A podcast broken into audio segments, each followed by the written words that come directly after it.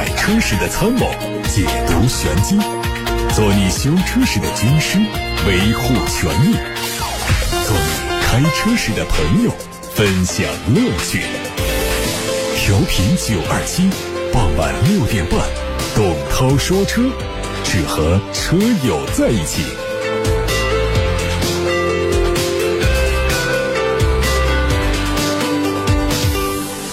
各位好，是董涛，欢迎在这个时候听我说车。大家关于选车用车的问题，可以发到直播间来，热线是八六八六六六六六，还有董涛说车微信公众号的首页也可以图文留言。好，我们首先看看今天的汽车新闻。日前以“乘风遇未来”为主题的蜂巢能源第三届电池日在常州举行。蜂巢能源董事长兼 CEO 杨红新代表蜂巢能源发布了全新一代的高安全动力电池系统解决方案——龙鳞钾电池。按照官方的说法，这款电电池为提升单体安全和系统安全，应用了热电分离、空间功能集成设计等技术。在续航上，采用磷酸铁锂电芯的龙鳞钾电池系统的体积成组效率提升到了百分之七十六，续航超过八百公里。采用高锰铁锂电芯超过九百公里，采用三元电芯会超过一千公里。官方表示，龙鳞钾电池即日起接受全球预定，将陆续搭载到二零二三年量产的车型上，包括明年十月份会量产。的一款 SUV 和一款轿跑。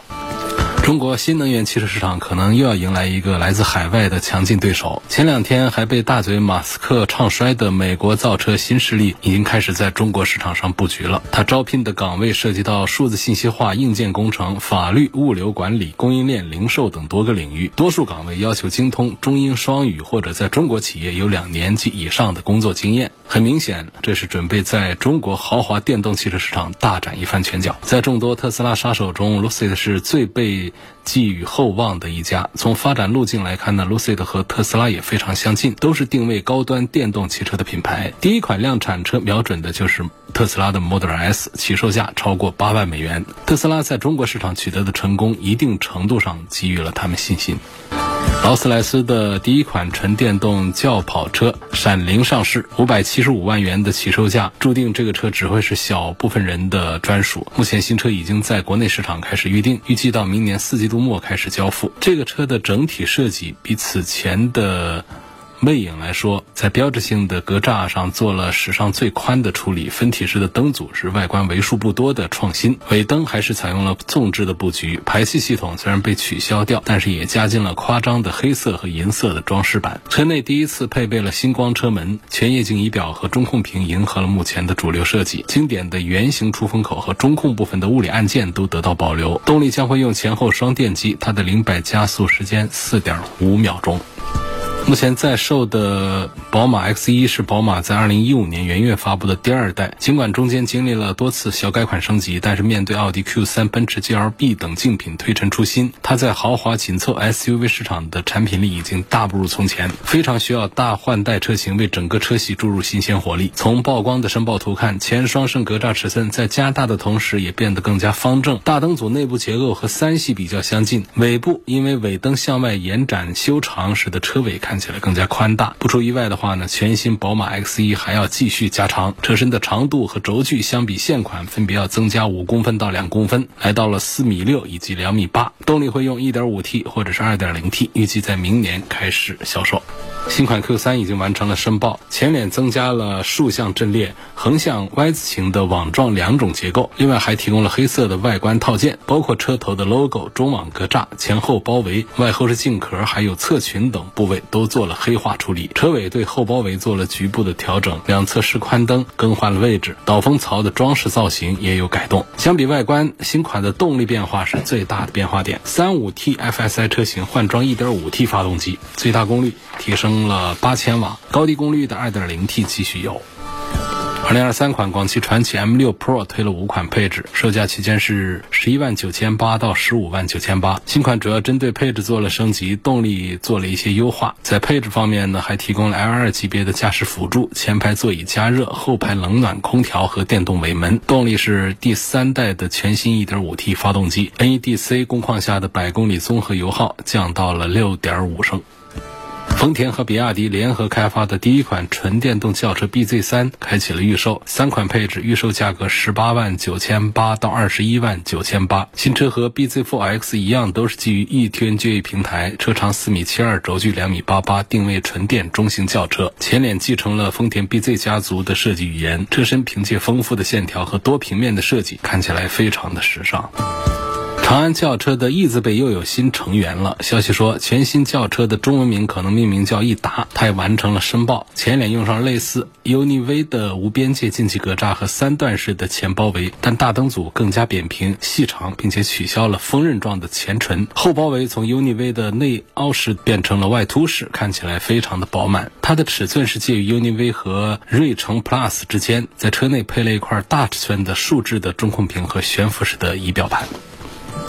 法拉第未来在上周召开的全球投资者业务沟通会上说，首款量产车 FF 九幺预计在明年三月底开始生产，四月初下线开始交付。实现交付目标的前提是法拉第能够及时收到额外的融资。公司正在和投资者讨论高达一点七亿美元的额外资金，以支持新车量产。法拉第未来已经成立八年之久，FF 九幺也发布了将近六年，但直到现在这款车还停留在 PPT 的阶段。而这场看似雄心勃勃的沟通会似乎并没有给外界带来有效的信心。法拉第未来股价当天暴跌百分之二十六，总市值一点五九亿美元。截止到目前，法拉第未来股价年内的跌幅已经达到了百分之九十三点三六。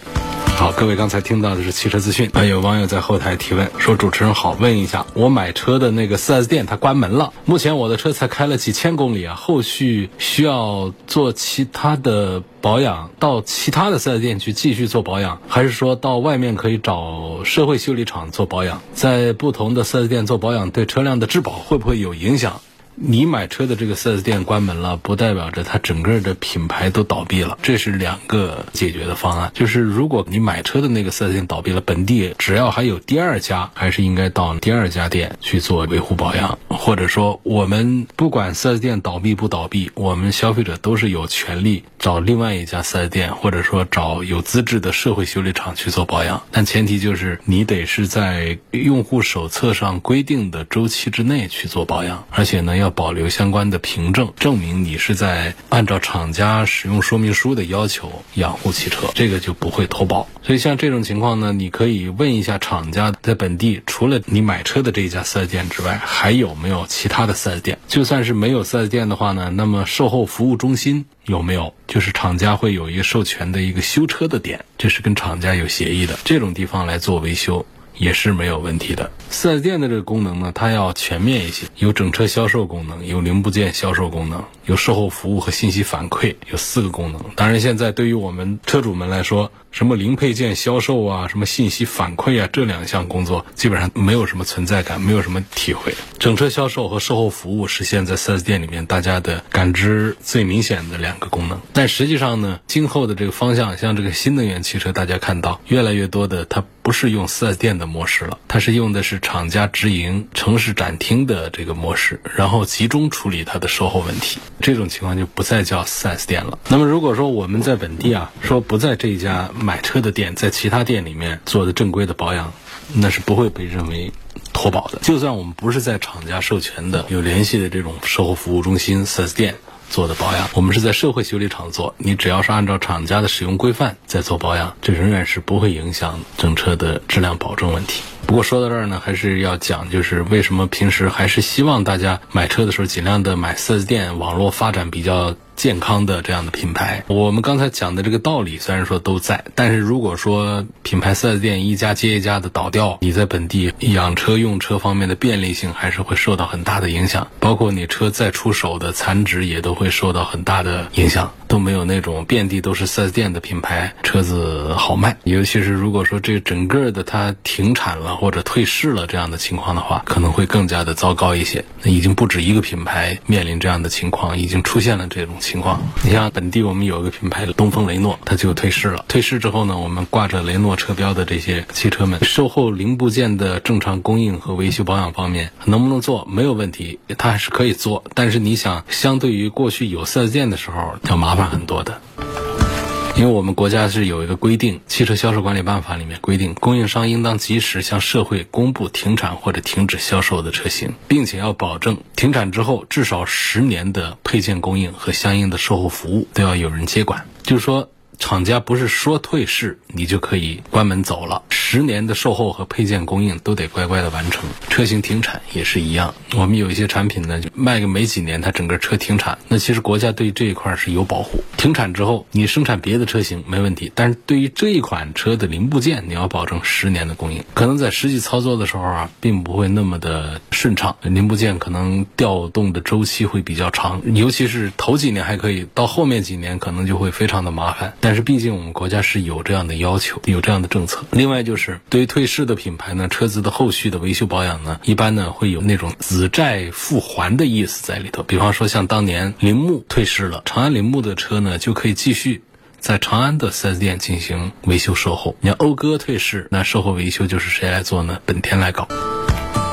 下面有个朋友希望说一下福特锐界 Plus 的操控性和它的四驱表现怎么样？是同级别里面最值得入手的吗？这肯定不存在说是同级别里面福特锐界是最值得入手的。那我们以后就说那个二十几万的 SUV 的时候，就别说别的车了，这个福特锐界就是最值得入手的了。那不可能的，因为它每一个车呢，它都有自己值得入手的，因为每一个车企呢都有自己擅长的，就像我们每一个人都有自己的特长一样，每个人也。都有自己的缺点。我们因为这个人身上有一个说话太快的一个缺点，所以我们就说这个人不值得交往。这个其实就太极端了，太偏颇了。那说这个人呢，长得丑一点。于是我们说，我们就不用跟他接触了，这是多么极端！在汽车上也是一样的，说这个车呢有某些方面的一些小毛病，于是说这个车咱们就别碰了啊，这个就太极端了。但是说这个人身上有严重的人格缺陷，他犯很大的错误，并且是死不悔改这种，那我们还要不要跟他交朋友呢？这种就要慎重一下，汽车也是一样。你说有些车呢，它有一些很严重的导致安全问题的一些大的毛病，或者维修起来特别贵的这样的一些大的毛病，而且是通病，解决不了，这种要发出消费警示，大家买这种车就要慎重。但是，一般的说，这个车有一些什么小的毛病的话，我们要看它什么？第一，你看不看得中它其他方面的一些优点长处？第二个，你能不能忍受它现在已经出现的这些缺点？这些短处，你像这个路虎的车，就是好多人说这个车的电子元件部分是爱坏，所以这个时候我们也推荐路虎的揽胜这样的 SUV，但同时也要提醒一下，就是你在接受它优点的同时，它这个电子系统的成熟稳定性做的不好的这个缺点，你能不能接受？一定要有这样的一个思想准备之后，你再买，那不至于说大出意外，说买回来车怎么就屏幕一会儿就黑了怎样？当然也不是那么高的概率啊，好多人。路虎揽胜都开了好几年，都开垮了。问他这车电子系统坏过没？没有。其实还是讲一个概率的问题。回来说这个福特的锐界，这朋友就是关注这二十几万的福特锐界，问他操控性还有它的四驱系统怎么样？福特的这个四驱在行业里面其实也没有什么名气，不属于是很牛的那种四驱。就是比较常见的城市 SUV 的这种多片离合器的适时四驱，表现中规中矩。其实是否一定要买它的高配顶配去买它的四驱？其实在这个福特锐界上必要性也不是太大。它的多个版本都不是四驱的，都是前置前驱的。我觉得福特的车呢，不管大车小车，在驾驶感受上一向是不会让大家太失望，都还是做的比较不错。福特的车的缺点就在于档次感、豪华感、氛围感、精致感。要差一些，这是要接受的。其他各方面机械部分其实做的还是中等偏上的水平。问国产宝马叉五是否值得买？要买的话，哪一款配置的性价比最好？比较之前的进口车来说，区别有多大？这是我昨天已经回答过的一个问题吧。关于国产宝马叉五能不能买，值不值得买，怎么推荐买，在我的微信公众号上发了文章，写的已经比较透了。首先说，相对进口的叉五来说，实际没必要我们去选择。一定要考虑买这个进口的，道理在哪里呢？首先从宝马本身来讲，在全球有三十多个生产基地，我们中国的华晨宝马的生产基地，首先宝马已经控股，第二，它就在全球范围这三十多个宝马工厂当中，它的产品质量综合打分是排在第二名的，除了慕尼黑就是这边，这是第一个。第二个重要的就是从今后的方向上来看的话呢，像这个奥迪的这个就不用说了，可能大家对于奥迪的各自的产品的印象要更。深一些，就是。说到奥迪的 Q7 也好，尤其是现在最接近宝马 X5 的竞品是奔驰的 GLE，也也在考虑着在中国生产。那这时候到中国生产之后来做质量的对比的时候，那可能还不一定说能够赶得上这个华晨宝马在国内生产的这个产品的质量。所以这是回答这位朋友关于进口宝马 X5 和国产宝马 X5 这两个来做对比，说一定要讲进口车的质量好啊，国产车的质量不好，这是一个比较过时的言论了。支持这个观点的点在哪儿呢？就是像现在的生产线都是全球都是差不多的，都是一样的智慧化的数控的这些智能化的机器人的这种生产线，所以本身这一条生产线，尤其是新建工厂，它基本上就没有什么区别。决定一台整车的质量的差异的区别来自于哪里呢？首先是它来自于人员的管理部分，就是对于这个质量的管理这个理念、这个态度这个部分。这个呢，它跟各地的人呢有一些关系。这个地区如果说它的经济啊，它的人口素质都比较高的话，它的产品质量也会好一些。因为虽然是机器人，虽然是整个智能化的体系，但是人仍然在各个环节当中少不了人员的介入。那么这个人员他在质量方面的一个上心的程度，也会决定着产品的质量。这是第一个。第二个就是零部件的供应，零部件它是一个全球采购的一个范围，但是也要讲就是，但在中国的华晨宝马，那么它的大量的零部件它要采用中国企业供应的。那么中国企业能不能满足宝马的全球统一采购标准？我想这个并不难，因为中国这样的制造大国，能够把这个产品的质量做好，能够把这个产品质量做得不好，这都是我们中国企业愿意不愿意的一个事情，而不是一个能力达不达得到的一个问题。下面问奥迪 Q 六这个车值不值得推荐？这个我就觉得不值得推荐，推荐指数低得很呢。什么道理呢？Q 六呢，从命名上看呢，它跟这个奥迪的 Q 七好接近，但实际上呢，它在技术上呢是跟大众的途昂是亲兄弟。就是从这个上汽奥迪的产品阵营看的话，A7、Q6 都是相对高端的产品，本来应该是进一步的拔高奥迪品牌形象的关键车型，但是呢。这个产品的战略还是有一些问题，就导致 Q7 卖的也不好，A7 也卖的不好，但是它比 Q6 还是更受关注一点。就是这个车呢，我觉得有一个硬伤是什么呢？就是它看着不像是奥迪的车，这个就很关键了。你看现在我们不管是奔驰还是宝马还是林肯还是凯迪拉克，这个车款的档次有高有低。尺寸有大有小，价格有贵有低，但是你都能看到这台车的 DNA，一看就知道这是某品牌的一个车。但是这个 Q6 呢，你要是把那个 logo 遮起来的话，那就完蛋了，那就完全看着不像是一个奥迪的车。这个是我认为这是它这个车上的一个硬伤，因为刚才讲就是它跟这个途昂之间是一个属于一种姊妹关系、兄弟关系，他们都属于是 MQB 的一个横置平台，轴距完全一样，前后悬挂结构也没有区别，所以尽管它的尺寸比奥迪的 Q7 还要大，它的价格只有四十几万，比这个同级别国产的宝马 X5 是更便宜。但是呢，它的核心硬件跟起售价二十几万的途昂是完全一样的。你这样产品价值方面，那就哪一部分人会买它？就纯粹是冲着这个标去，尺寸又大，又是奥迪的标，只卖四十几万，从这个角度去买它的，这样的人又有多少呢？肯定不足以支撑这款车的火爆旺销啊！从上汽奥迪的产品阵营来看呢，A7 和 Q6 都是相对高端的产品，本来应该是进一步的提高奥迪品牌形象的关键车型。但是呢，A7 上市不到一年就有官降，Q6 其实也是一个途昂的一个叫新瓶装老酒的一个车型。这些问题折射的不仅仅是上汽奥迪的一个产品战略问题，更是藏着整个奥迪在中国市场的品牌危机。在过去很长的一段时间呢，奥迪其实都是国内豪华品牌市场的领头羊。但是最近的两三年呢，奥迪明显是力不从心了。从二零一九年一直到今年，奥迪在中国的销量一直都是被宝马、被奔驰压制着。那去年跟宝马之间的差距啊就更大了，十几万辆的缺口。今年的情况仍然还是很严重。这个不仅仅是销量在 BBA 当中是最少的，下跌的幅度。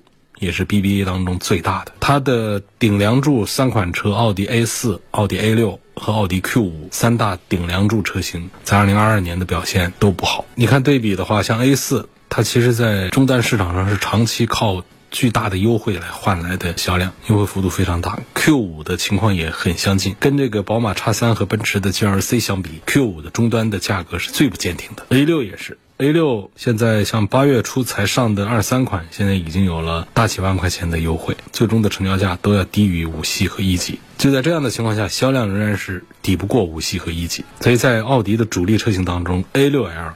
是掉队最明显的一款产品，主销车型只能是靠降价来维持销量，高端产品更是被同级对手抛开，这是品牌形象逐渐坍塌的一个重要的信号。上汽奥迪的出现本来是有希望重新竖起奥迪的高端形象的，但是 A7 上市以后最好的月份只卖五百多辆，市场声量是非常的微弱，难以担起拔高品牌的重任，所以官降呢。显然是最合理的选择。如果说品牌形象、产品素质都过硬的话，哪家车企愿意大幅度的降价呢？论品牌，奥迪还是有一定号召力的。但是论产品，尤其是作为主力的燃油车，奥迪确实已经逐渐的落后于时代了。最明显的就在它的动力部分，现在混动技术已经百花齐放，奥迪的主力车型还是纯。燃油动力，就算是定位比较高的 A7，它的 2.0T 版本呢，还是 EA888 加上七速双离合这样的经典搭配。这样的硬件其实跟 A4 没有什么差异，只有 3.0T 版本才象征性的搭配一套48伏轻混。但是48伏轻混对于动力、对于能效的提升聊胜于无，都可以忽略不计。在车型平台上啊，奥迪多年来也只有 MLB EVO 和 MQB 可用。